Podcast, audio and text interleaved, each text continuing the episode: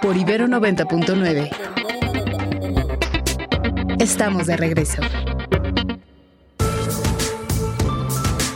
Son las 8 con 8 minutos y ya está aquí Ernesto Osorio para contarnos qué ha pasado en la mañanera de hoy. Querido Ernesto, ¿cómo estás? Muy buenos días. ¿Qué tal, mi querido Mario? ¿Cómo estás? Muy buenos días. Sofía, que nos escuchan y también aquí todos aquí en cabina, buenos días. Bueno, pues hoy es martes por la salud. Hoy el presidente pues ha dado paso a que su gabinete dé a conocer noticias importantes. Digamos que dentro de todas la que más destaca es la de la vacuna patria que ya fue aprobada por el Comité de Moléculas Nuevas de la COFEPRIS. Esto quiere decir que ya el fármaco se va a poder utilizar para el reforzamiento de todos aquellos que quieran pues tener la vacuna en contra de COVID-19.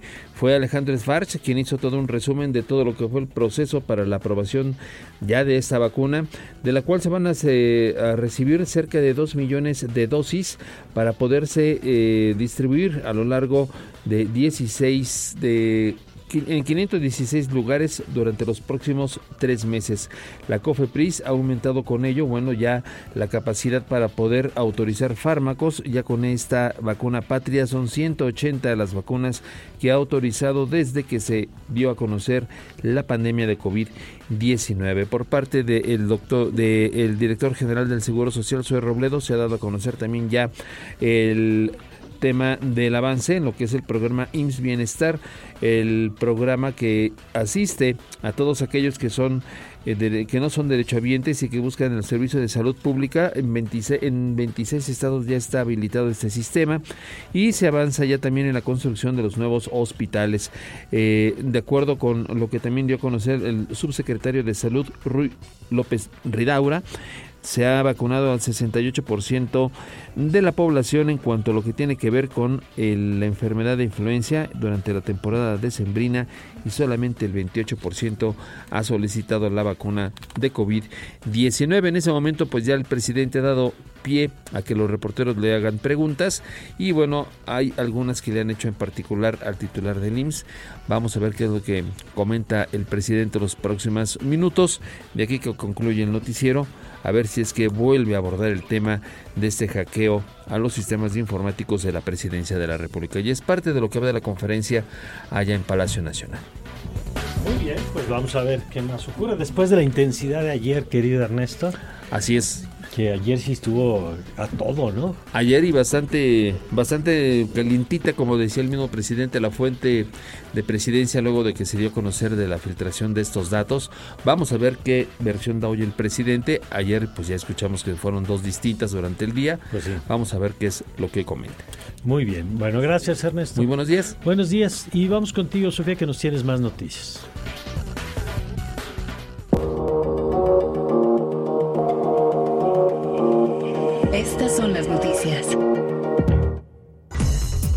Le platicamos que hace unos minutos en este espacio y si estuvo escuchando, Emilio Saldaño Pisu, nuestro experto en tecnología, nos comentó el alcance que tiene la exposición ilegal de los datos de 216 periodistas que cubren la conferencia mañanera y sus implicaciones en el ejercicio del poder de la presidencia. Vamos a escucharle.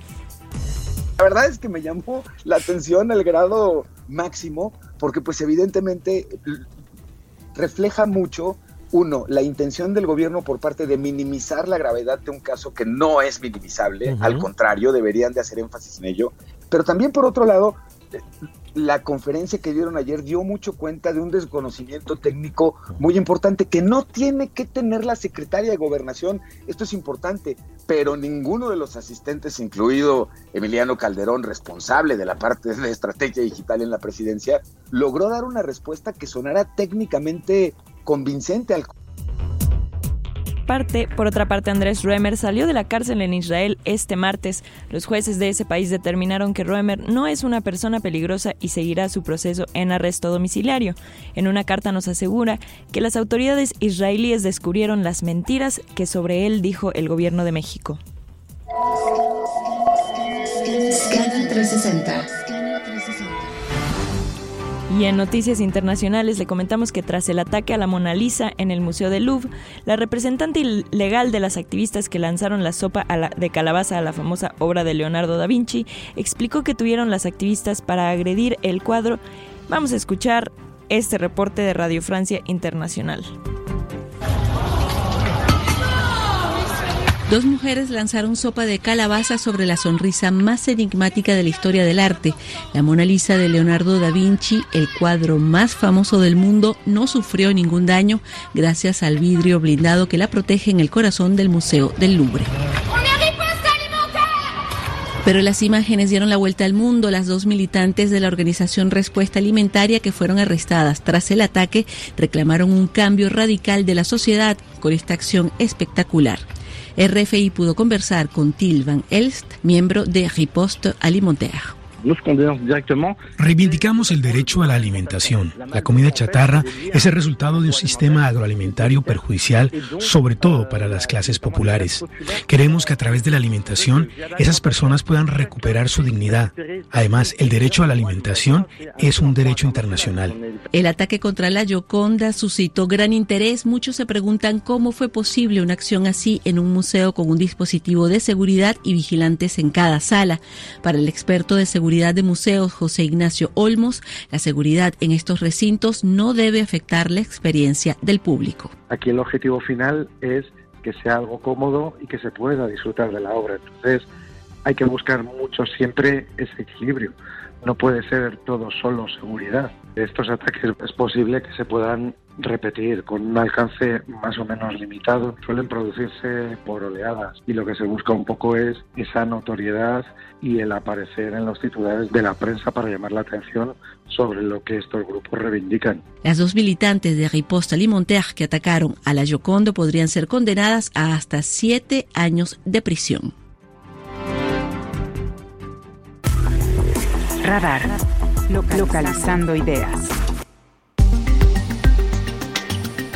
Son las 8 con 15 minutos y ayer le contábamos al término del programa de estábamos en la Ibero muy atentos al informe, al segundo informe del doctor Luis Arriaga Valenzuela, rector de nuestra universidad, a quien tenemos el gusto de tener hoy aquí en la cabina. ¿Cómo está, doctor? Buenos días, Mario. Un saludo a todas las personas que nos escuchan. Un gusto estar aquí con ustedes. Muy interesante el informe de ayer. Tuve oportunidad de, de estar presente y varias cosas que, que, me gustaría que pudiéramos retomar para compartir con tus amigos del auditorio. Eh, el informe en algún momento dice, bueno, vamos a, a, ubicar dónde está hoy el mundo y dónde está el país, porque necesitamos entender nuestro entorno para entender dónde está la Ibero y qué rol va a jugar en este momento. Y yo quisiera empezar por el tema internacional que decía usted eh, ayer. Eh, pues primero, el mundo no es el mismo que teníamos antes de la pandemia, ¿no? Decía esta idea de que pues ya pasó la pandemia, regresamos a lo de antes y el contexto de hoy, el contexto de la geopolítica, de los conflictos, pues es un contexto muy distinto al de hace dos años, incluso cuando usted empezó en la rectoría. Así es, Mario. Bueno, primero saludar nuevamente a nuestra comunidad. Mira, nosotros cuando vamos a tomar decisiones siempre lo tenemos que hacer en base a un análisis, un análisis del contexto, de la situación mundial, de la situación nacional y desde luego desde la situación más local en la cual pues se encuentra enclavada la Ibero. En ese sentido yo empiezo el informe con una lectura de la realidad uh -huh. en donde precisamente hablamos de una recesión geopolítica que favoreció precisamente la guerra en uh -huh. Europa y en Medio Oriente, ¿verdad? Este creo que en el segundo informe también destaqué esa idea para advertir que el orden mu mundial eh, basado en reglas se encuentra en riesgo debido al avance del populismo y creo que es un punto importante. Hay una nostalgia por la mano dura uh -huh. y los hombres fuertes que debemos mirar con alarma. Sobre todo te lo digo en base a mi experiencia como defensor de derechos humanos. Por ejemplo, en el caso de Nicaragua, ¿verdad? De Daniel Ortega, en el cual ya hemos platicado sobre este tema, pero también quienes quisieran ver respuestas militarizadas a graves problemas sociales en América Latina y el Caribe. Por bueno, eso también hoy, habla de eso. Hoy estamos viéndolo en El Salvador, por ejemplo, donde de pronto parece que se construye una especie de, de modelo a seguir que se replica de pronto en Ecuador, que, con un endurecimiento también de las políticas. Esto que usted nos dice... La acción sistemática a los derechos humanos. Esto es. lo grave. Nosotros tenemos una universidad, la, Compañía de Jesús tiene una universidad en, en El Salvador, la Universidad centroamericana que tiene mártires, por cierto, jesuitas que fueron asesinados en otro tiempo por militares. Y bueno, vemos ahora una respuesta de mano dura que se está dando pues en varios lugares y, y esta nostalgia por decir, queremos pues mano dura y la mano dura no es la solución. La mano dura creo que la cera, la dignidad humana y nosotros estamos por la democracia y el respeto a los derechos humanos, Mario. En, en el informe hablaba también de lo que pasa en México y evidentemente, pues este año está marcado por las elecciones. Eh, vimos ayer las, las imágenes ya se reunió usted con Xochitl Galvez y con Claudia Sheinbaum y ya les hizo la invitación también para que vengan acá a la Ibero. Así es, y tú también se la hiciste. Recuerdo que entrevistaste hace algunos meses a, a una de las candidatas y le hiciste esta invitación y accedió a venir. Sí, hay muy buena disposición y creo que es importante decir que la Ibero ha conformado un grupo de estudiantes, académicos y especialistas que tienen ya una agenda de temas para compartir eh, en estas visitas de los candidatos. A mí me gustó mucho eso, sobre todo, yo quisiera detener un poquito en esos cuatro elementos, creo que son los que ponen la mesa. El primero, que me parece quizá uno de los cambios más importantes que hemos vivido en los últimos años, la relación entre el gobierno civil y el gobierno militar. Eh, usted que nos, que nos escucha y como nuestro auditorio, saben que uno de nuestros temas casi recurrentes en este espacio es ver cómo se le han ido entregando tramos de la administración civil a los militares, los puertos, los aeropuertos, ahora la línea aérea mexicana que tienen, y así podríamos hacer una larga lista. ¿Por qué es importante eso? ¿Por qué es lo primero que usted señala dentro de los temas en los que las candidatas o el candidato cuando vengan tendrían que tener un planteamiento claro? Mira, nosotros creemos que México requiere de una agenda sostenible para transformar los procesos que la generan, es decir, que genera la violencia.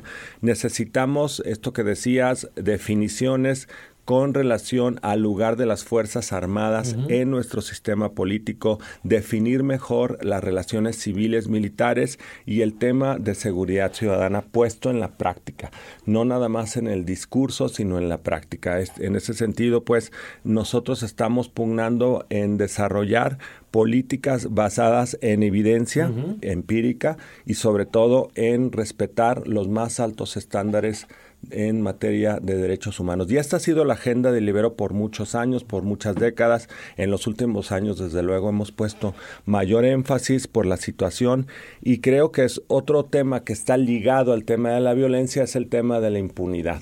Y otro tema que toqué también, Mario, es el del sistema de administración y procuración de justicias. Ahí quisiera también, como lo hice el día de ayer, decir, por mi propia experiencia también como defensor y litigante, en temas de derechos humanos, quiero decir que los problemas de impunidad más graves no solo están en el Poder Judicial o no están en el Poder Judicial. Eh, se está comprobado que por ejemplo, la tortura se comete en el momento en que se aprende a una persona, ¿verdad? Entonces, bueno, hay muchas fallas en el sistema de administración y procuración de justicia que creo que tenemos que considerar y sobre todo eh, el impacto que se tiene sobre el bienestar de las personas, nuestra manera de concebir el desarrollo y el futuro también que tiene México en este tema que es trascendente. Ahí, ahí yo quisiera agregar un tema, porque estamos eh, con nuestros temas domésticos, digamos, este asunto de la eh, de la impunidad, la seguridad, por supuesto, que colocaba ayer en el tema, daba datos sobre la cifra de muertos desaparecidos en el informe de ayer como pues como la realidad en la que vivimos, pero a eso se agregan fenómenos eh, globales y pienso en dos que ayer mencionó. Uno, el tema de cambio climático, y ahí le pregunto cómo está viendo este tema, qué implica, digamos, para, para una universidad como la Ibero el poner este tema en la mesa.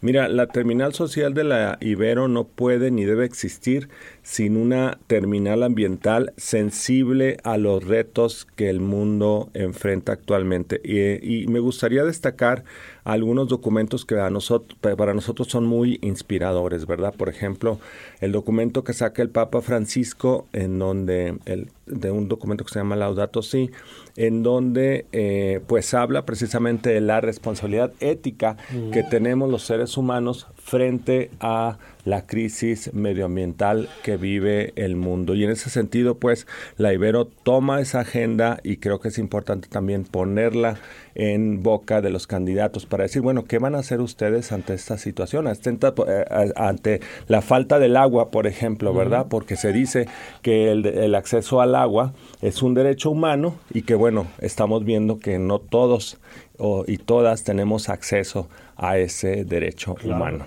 No, ese, el tema migratorio que también se puso sobre la mesa, el desplazamiento. Eh, yo son algunos de los temas eh, importantísimos. Ahora, déjeme ir, eh, rector, doctor Luis Arriaga, al tema de la Ibero. Y me pareció interesante ayer el planteamiento que hacía sobre estos tres, estas ideas de la Ibero como un espacio de generación, por ejemplo, de información, de conocimiento, más que de información, eh, eh, el tema formativo, evidentemente, eh, ¿cómo, ¿cómo concibe esta parte? ¿Cómo ve a la Ibero en este momento, en este contexto? Mira, nosotros estamos, desde que iniciamos nuestra gestión, estuvimos en un proceso de reorganizar la arquitectura institucional de la Ibero para robustecerla, para favorecerla, sobre todo pues para dar un mejor servicio y estar a la altura de las circunstancias que México exige. En ese sentido, pues, en esta, en esta arquitectura que hemos construido, eh, eh, formamos un documento que le llamamos el nuevo horizonte estratégico, que es el resultado de un análisis, de un discernimiento colectivo que se inserta en el quehacer de la institución para darle precisamente un rumbo renovado. Y este tiene tres dimensiones que me permito señalar de manera muy breve. Primero, pues nuestra prioridad, ¿verdad? Que es la formación de estudiantes en la excelencia humana integral. Segundo, en la generación de conocimiento y obras también de vanguardia. Y digo obras también porque, por ejemplo, somos muy innovadores y creativos en áreas como el diseño gráfico o la arquitectura, en donde más bien se crean obras y no este, precisamente artículos. Ese es el segundo aspecto. Y la tercera, que también siempre la Ibero se ha distinguido, es este gran compromiso social que tiene con su comunidad. Y es el, el tercer tema es la vinculación con actores clave a nivel nacional y global para incidir sobre la realidad social. Entonces son estos tres aspectos, la formación de estudiantes, la generación de conocimiento de vanguardia y la vinculación que para nosotros y la incidencia que son temas centrales en nuestro quehacer. El nuevo modelo que impulsamos busca precisamente buscar este equilibrio entre la formación, la generación de conocimiento y la vinculación. Y, nuestra prioridad aquí es elevar los ciclos de generación de conocimiento académico para que siempre pues mantenga estos altos estándares de calidad internacional.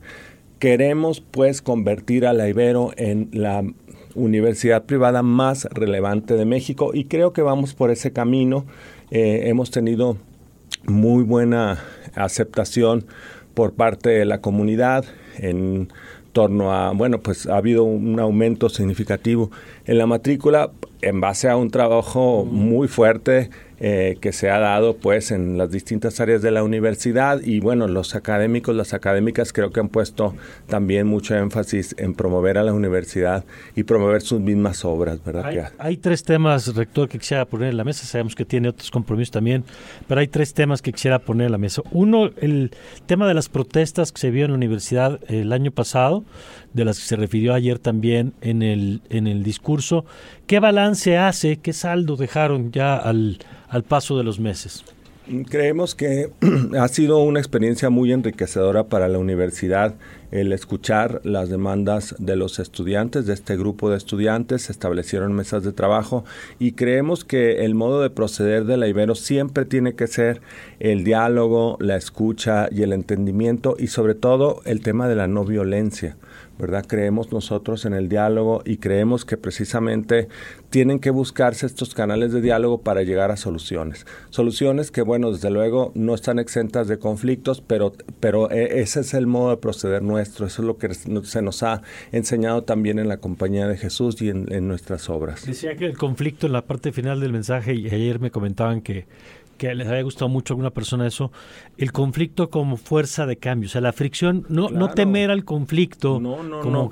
El conflicto siempre nos tiene que enriquecer y siempre tiene que ser una oportunidad para cambiar, para enderezar el rumbo y para decir, a ver, aquí este aspecto eh, lo podemos mejorar y tenemos que escuchar también la voz de nuestra comunidad y lo tenemos que hacer en base al diálogo. Creo que para mí ha sido muy enriquecedor la, eh, la escucha y sobre todo pues el discernimiento que se tiene que dar entre las distintas partes involucradas en un conflicto. Estamos acostumbrados, bueno, yo estudié derecho, pues para eso estudié, ¿verdad?, para resolver problemas y, y es algo que también me gusta hacer eh, y que a veces, bueno, no está exento desde luego de diferencias, de distintos puntos de vista y demás, pero hay que hacerlo y es nuestra responsabilidad pues sacar a esta gran comunidad que es Libero en adelante. Dos puntos finales. El tema de la iniciativa Loyola que se presenta ayer, que se adelanta ayer, que tiene que ver también con esto. La Alianza Loyola. Cuéntenos un poquito de eso. Alianza Loyola es un nuevo sistema de becas que pretende dar un mejor acompañamiento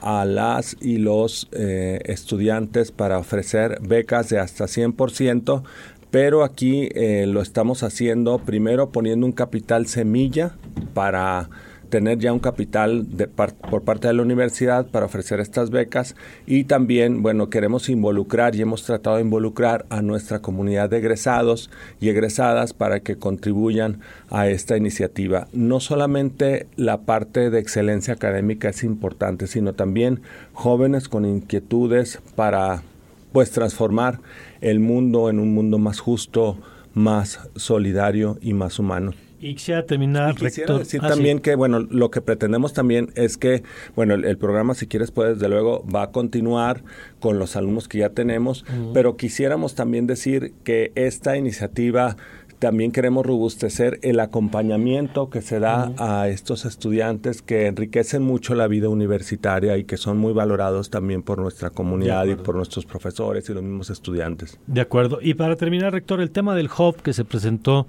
eh, que me parece uno de los proyectos, digo, yo llevo muchos años en estos pasillos entre alumno y maestro y creo que es de los proyectos pues más ambiciosos en términos de eh, de construcción y no me refiero solamente al espacio físico, que ayer veíamos algunas imágenes, los renders del espacio, que se veía muy interesante, pero sobre todo creo que lo, lo más valioso es el concepto. El concepto es muy importante porque se pretende ser un espacio para la co-creación de conocimiento y un espacio más allá de los edificios y la tecnología que va a ser tecnología de punta y que va a ser desde luego un edificio muy innovador y muy a la altura de las circunstancias. Y bueno, lo que queremos es tener un hub de innovación pues que innove los procesos de conocimiento en América Latina, pero creo que más allá de, de lo superficial que se pueda ver este hub de muy bonito además, lo que pretendemos también es que en este hub se atiendan los más graves problemas que tiene México y que, bueno, se busquen soluciones interdisciplinarias entre los departamentos y sobre todo porque nuestros estudiantes tienen mucha creatividad y creo que esa creatividad tiene que ser bien canalizada también en un espacio académico que les brinde estas facilidades y estas herramientas para que puedan llevar a cabo esta, estos proyectos de incidencia social. Es decir, nosotros queremos incidir a partir del conocimiento social que producimos. Yo creo que eso que acá decir pues, es la, la esencia, digamos, que distingue a la Ibero de otras universidades que también tienen, por supuesto, una pretensión de buena formación académica, y que muchas lo logran, pero esta, este sello por la incidencia social creo que es lo que distingue a quienes eh, pues nos hemos formado en este espacio.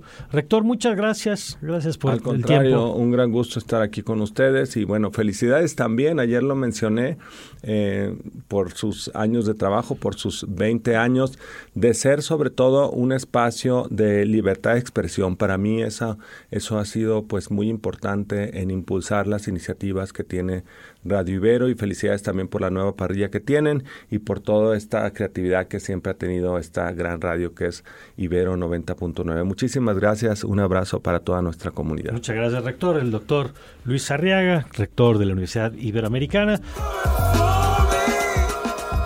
Blood on Me del cantautor inglés Sanfa para, este, para esta mañana de martes después de haber hablado con el rector. ¿Qué tal te pareció Mario Campos? Muy bien, me gustó la rolita. ¿Esto cómo es que se llama? Blood on Me.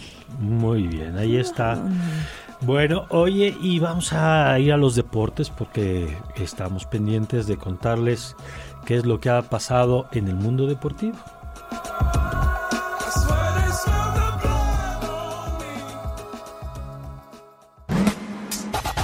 El mundo a través del deporte. Crack 90.9. Ahora sí vamos a presentar a Omar García una vez más para que nos platique qué está sucediendo en el mundo de los deportes. Omar, qué gusto saludarte una vez más. Sofi, qué gusto también saludarte de nueva cuenta y pues vámonos largos y tendidos. Ahora arrancamos con eh, la NBA que el día de ayer, vaya noche para Luka Doncic, que eh, después de que el viernes pasado anotara 73 puntos para favorecer la victoria de los Mavericks de Dallas sobre los Atlanta Hawks, de nueva cuenta firma otra noche histórica, esta en un partido un poquito más apretado ante el Orlando Magic, 131-129 la victoria para el conjunto de Dallas y que eh, pues le da a este jugador, pues otra vez la etiqueta de favorito rumbo al premio al jugador más valioso de la campaña. El exjugador del Real Madrid firmó 45 puntos, 9 rebotes, 15 asistencias en 43 minutos, así que es el primer jugador en la historia del NBA que firma estas estadísticas, al menos 45 puntos y 15 asistencias, además por supuesto de su doble doble. Eh, y que bueno, pues Luca Doncic lo ha conseguido un par de veces en los últimos dos meses, una absoluta locura lo que tenemos en este esta estrella del NBA. En otros resultados, los Nuggets de Denver, 113-107 la victoria sobre los Bucks de Milwaukee, los Trailblazers de Portland, 130-104 sobre los Sixers de Filadelfia, los Wizards de Washington también sacaron la victoria 118 113 sobre los Spurs de San Antonio, por cierto, y que eh, nos pidieron si podíamos recordar los partidos de hoy de Liga MX, claro que sí, con mucho gusto. Eh, tenemos doble, doble cartelera a las 7 de la noche, dos partidos, Cruz Azul Tijuana, Mazatlán León, y a las 9 de la noche Santos Puebla y también Toluca frente a las Chivas. Por otro lado, una noticia que es sensible para los fans de los Chiefs de Kansas City y es que el día de ayer se confirmó que Charles Omeniu, este jugador defensivo a la defensiva de este conjunto, sufrió una rotura de ligamento cruzado anterior, con lo cual está descartado para el Super Bowl e incluso peligra su participación al arranque de la próxima campaña. La verdad es que eh, si hay un momento, una lesión siempre es dolorosa, pero si hay un momento donde puede ser eh, todavía más compleja es justo en el partido antesala del Super Bowl 58 que ya está en marcha y que por cierto no lo habíamos podido platicar, pero bueno, si bien Usher ya fue confirmado como el show del medio tiempo, esta, esta edición de Super Bowl tendrá una eh, cuestión bastante extraña y es que Tiesto, otro eh, pues también artista de las listas o este DJ, pues estará presente el resto de la transmisión. No estará presente en el medio tiempo, pero sí en los cortes. Va a ser eh, pues ahí un set en el Allegiant Stadium de Las Vegas, con lo cual pues se crece todavía más la opción de que si bien no hay partido, pues la, la transmisión televisiva tenga interés. Además, por supuesto, de lo que ya habíamos hablado del tema de los comerciales, que por cierto ya se publicó el reporte, 7 millones de dólares para 30 segundos para estar presente en el Super Bowl 58. Muy bien, querido Mar, muchas gracias como siempre. Eh, volvemos contigo el día de mañana, si nos lo permites, y te mando un fuerte abrazo. Otro abrazo de vuelta, querido Mar, y sí, ya nos escuchamos mañana con eh, la jornada deportiva. Perfecto, gracias, gracias Omar García con la información de los deportes. Radar por Ibero 90.9. Regresamos.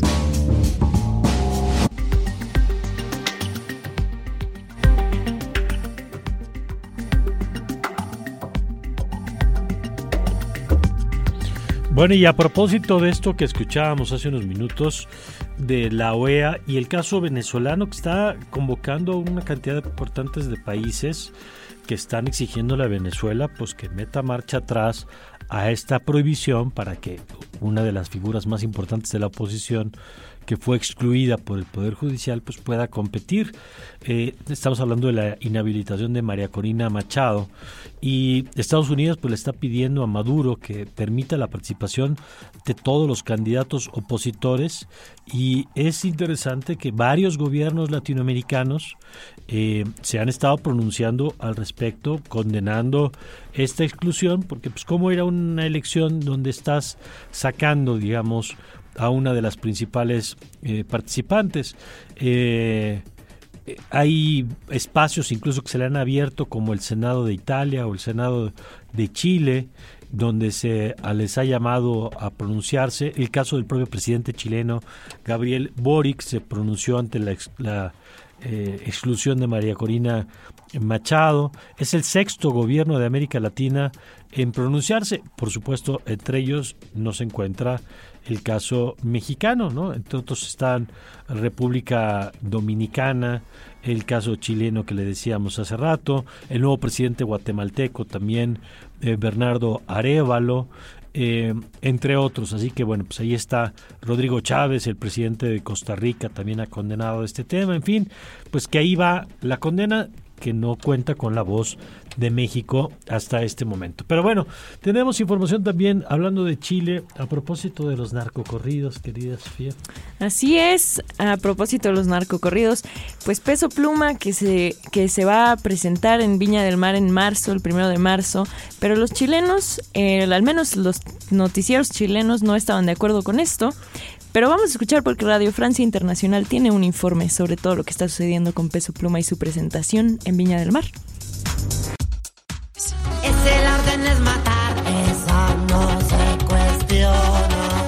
Uno de los versos que canta la artista que ha desatado la polémica en Chile. No son unos versos cualquiera. Peso Pluma ha conseguido a sus 24 años incomodar a todo un estado con sus narcoversos, especialmente a la política chilena, y poner de nuevo sobre la mesa el debate de los narcocorridos.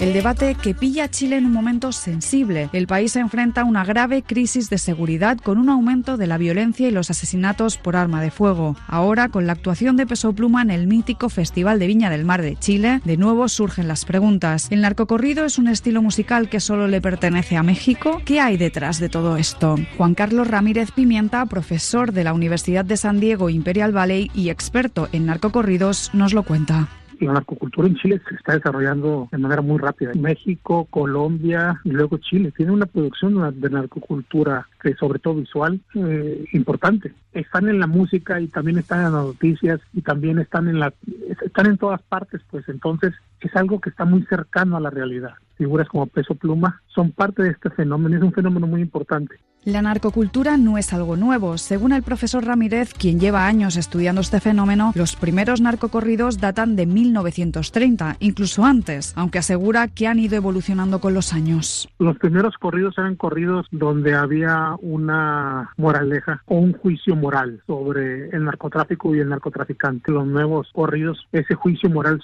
ha sido suspendido. Vemos una celebración del narcotraficante, vemos que son corridos panegíricos, es decir, corridos como que hacen una alabanza. Detrás de este fenómeno sociomusical hay una nueva forma de consumo de la música que poco tiene que ver con seguir las canciones al pie de la letra. Los jóvenes escuchan estas canciones, pero no la consumen de manera acrítica, sino que la consumen de manera crítica, reconceptualizan el mensaje. Hay un corrido que se hizo muy famoso, dijeron que no lo iba a lograr. Ese verso lo tomaron de escenas de jóvenes en TikTok y entonces ponían esa frase, ¿no? Dijeron que no, dijeron que no lo iba a lograr. Y ahora miren. Y para lo que dijeron... Dijeron que no lo iba a lograr y conseguí mi maestría, publica una joven de Estados Unidos. Dijeron que no lo iba a lograr y abrí mi propio negocio, cuenta otro desde El Salvador. Y así miles de vídeos en Internet. Será verdad, como dicen, que la música no es de quien la canta, sino de quien la siente y ya, o quizás no.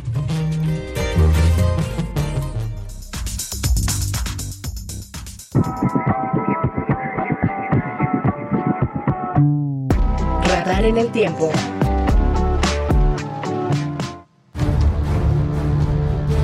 Un día como hoy, 30 de enero pero de 1948, fue asesinado quien, quien, sería conocido como activista por los derechos humanos Mahatma Gandhi. Durante su lucha fue preso político en varias ocasiones y recurrió como mecanismo de lucha a la huelga de hambre. Con el tiempo también se volvió en inspiración mundial para los movimientos no violentos por los derechos civiles, el cambio social, económico y político.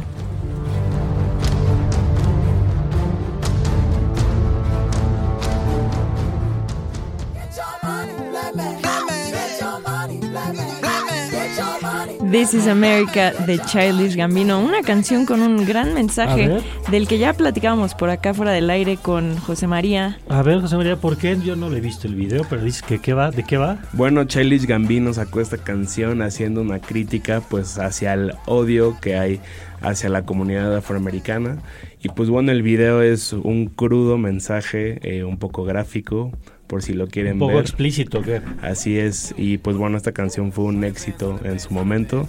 Y pues ¿Decías bueno. que ganó qué? Ganó, ganó algún Grammy, es, es lo que estábamos diciendo, A que ver no si estamos seguros. muy bien. Si Bien. investigamos, pero justo la idea es mucho de cómo en Estados Unidos se cierra los ojos ante toda la violencia que está sucediendo y esto es lo que va a llevar inevitablemente al, a la caída de la sociedad. Muy bien, mira, pues ahí está, gracias José María. Y No, hombre. Ernesto, vamos contigo, que el presidente, muy preocupado por resolver un tema de violencia en el país, eh, lo cual creo que es bueno, lo malo es que es de hace 30 años y, y no es el caso de Tasco, no es la madre eh, buscadora secuestrada de Guanajuato, es el caso Colosio, ¿no? Así es, así es. eh, Bueno, el que es que el presidente hace toca el tema porque le cuestionan acerca del boletín que dio ayer a conocer la Fiscalía General de la República y eh, la hipótesis del segundo tirador que se retoma, como tú dices, que haya casi 30 años después y sustentando eh, un expediente que dice la Fiscalía General en ese boletín, pues está completamente demostrable que sí hubo un segundo, segundo tirador y que todo a raíz de una publicación que se hace a través del periódico Reforma, pues es que se vuelve a tocar el tema.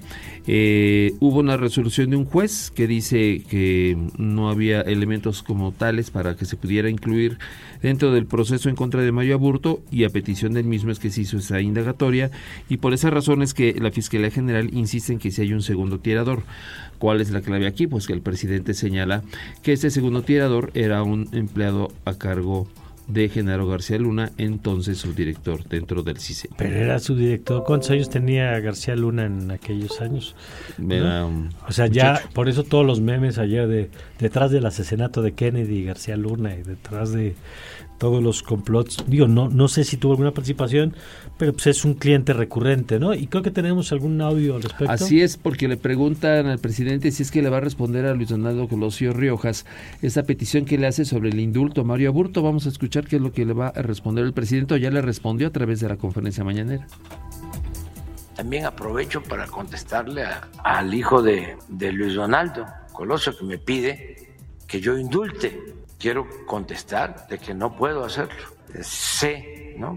Que este, que él ya no quiere sus familiares saber nada de esto que fue terrible, pero se trata, repito, de un asunto de Estado en lo que a mí corresponde no se deje de investigar.